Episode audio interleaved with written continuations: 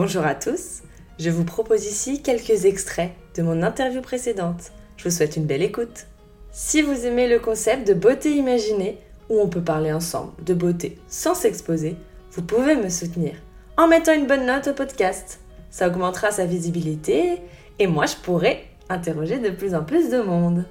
Et on peut également se rejoindre sur les réseaux.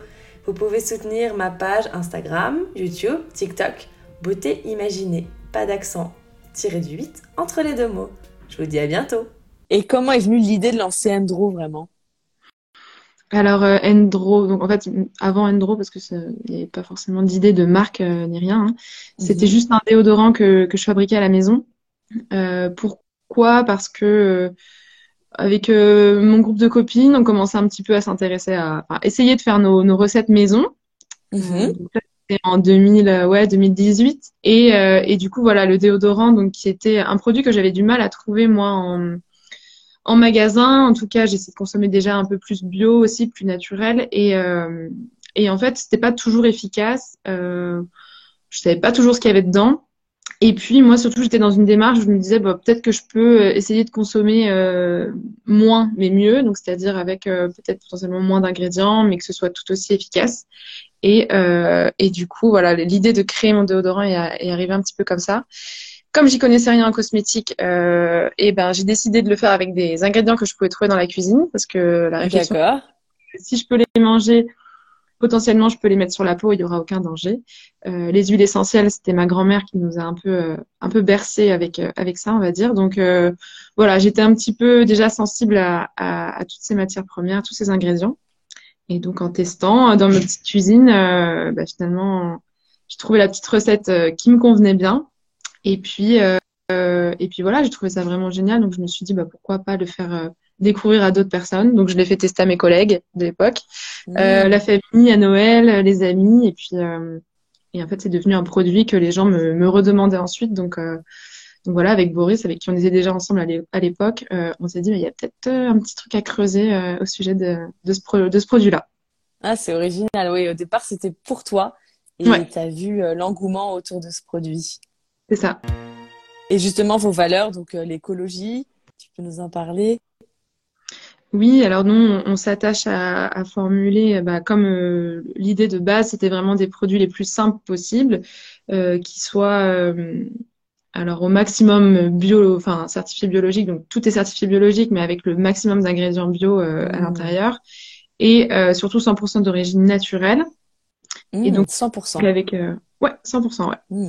On voit souvent euh, les 99, 98, 94% de naturel. En fait, c'est souvent à cause des, des conservateurs qui euh, qui passent pas souvent. Nous, on, travaille avec, euh, on a testé d'autres conservateurs et qui eux passent en 100% naturel. Donc mmh. voilà, il y a cette petite innovation là de ce côté et et oui, parce qu'aujourd'hui, on, on, est tous un petit peu plus sensibles à qu'est-ce qu'il y a dans mon produit, qu'est-ce que je m'applique sur la peau, est-ce que c'est sans danger, est-ce que et pareil au niveau de l'environnement, on a, on a envie de réduire, je pense, euh, alors chacun à son échelle, mais euh, d'avoir au moins un petit geste euh, pour réduire l'invasion du plastique, ah oui, voilà, notre impact sur l'environnement, notamment celui du plastique.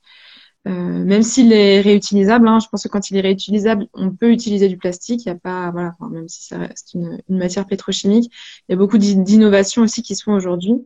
Euh, mais euh, mais ouais, le, petit bocal en verre, je pense que c'était euh, c'était aussi une, une volonté de départ hein, d'éviter tout ce qui est qui allait être plastique. Forever Dreams, Sandrine qui nous dit, je confirme, ils sont extra ces cosmétiques.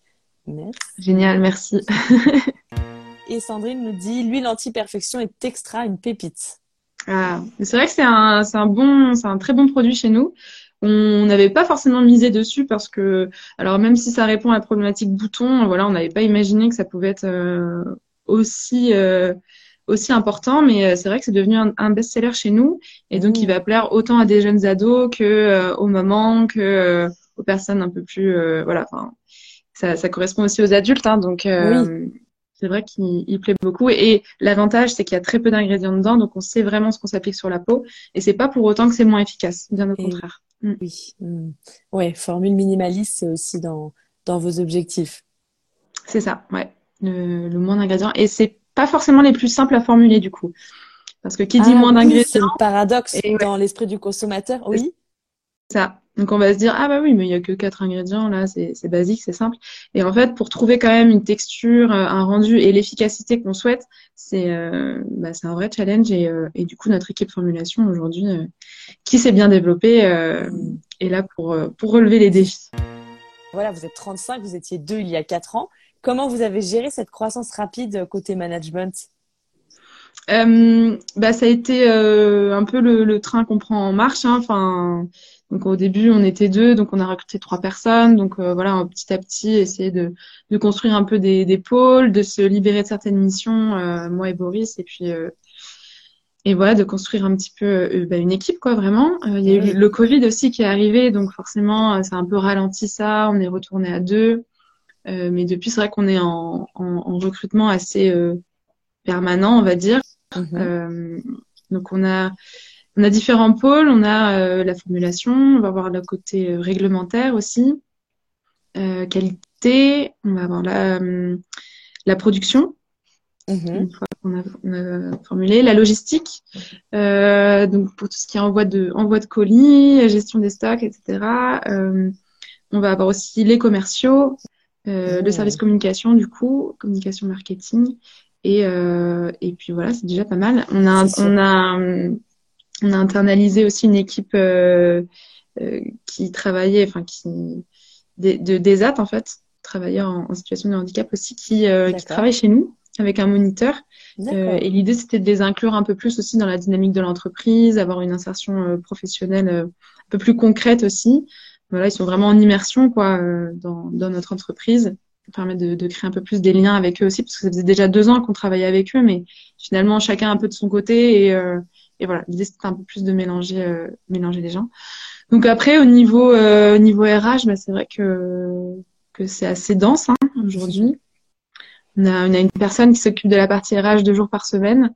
Euh, parce qu'avant du coup c'était géré euh, bah, par par moi mhm. et c'est un métier donc euh, donc voilà au bout d'un moment il faut savoir aussi reconnaître qu'on peut pas s'occuper de tout et puis et l'idée c'est quand même d'apporter les réponses quand il y a des questions donc il faut vraiment des des gens, spécialisés. voilà, spécialisés là-dessus. Et puis nous, c'est assez varié ici parce qu'il y a vraiment tous les, de tous les profils, de tous les âges. De, parce qu'on a, on a des postes qui vont être plus bureau, d'autres plus vraiment terrain, donc terrain, production, logistique. Donc voilà, ça mélange un petit peu tout le monde. Donc c'est pas tous les jours facile à gérer, mais mais ça fonctionne. On a des profils complets, riches, complémentaires. C'est ça.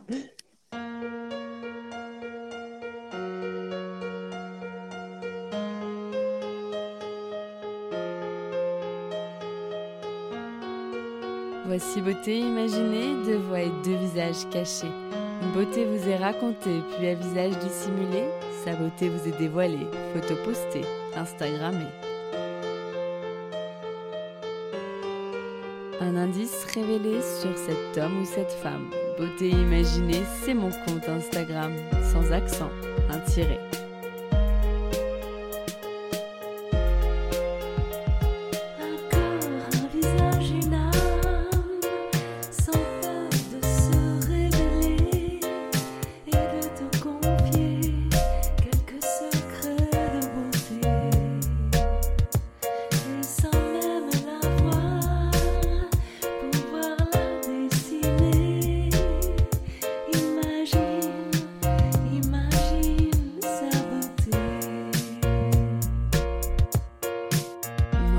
Visage secret que je me plais à questionner lors de mes lives en invité. Et j'espère, moi, vous inspirer et j'aspire à vous transporter. Autour d'un thème, vous présenter comment l'invité parle beauté. Ses habitudes même banales, j'attends pas du phénoménal. Je qu'on découvre son idéal de beauté, sa routine normale. Mes chers auditeurs, bienvenue sur Beauté Imaginée. J'espère vous avoir convaincu que j'aime quand vous participez. Allez cliquer pour commenter quand j'interviewe mon invité sur son approche de la beauté.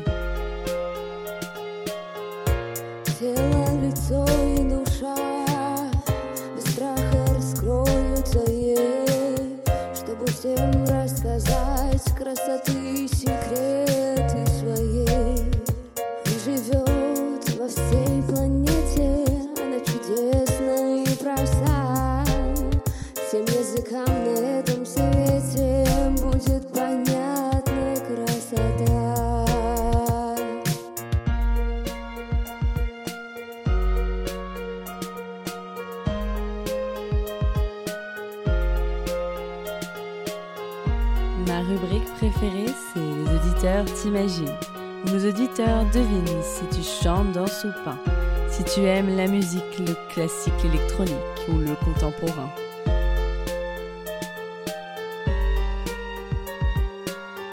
Mes auditeurs estiment si tu fais plus ou moins, que ton âge à ta voix et à ton expérience, à tes produits, tes choix, tes avis, tes exigences, partagés en transparence.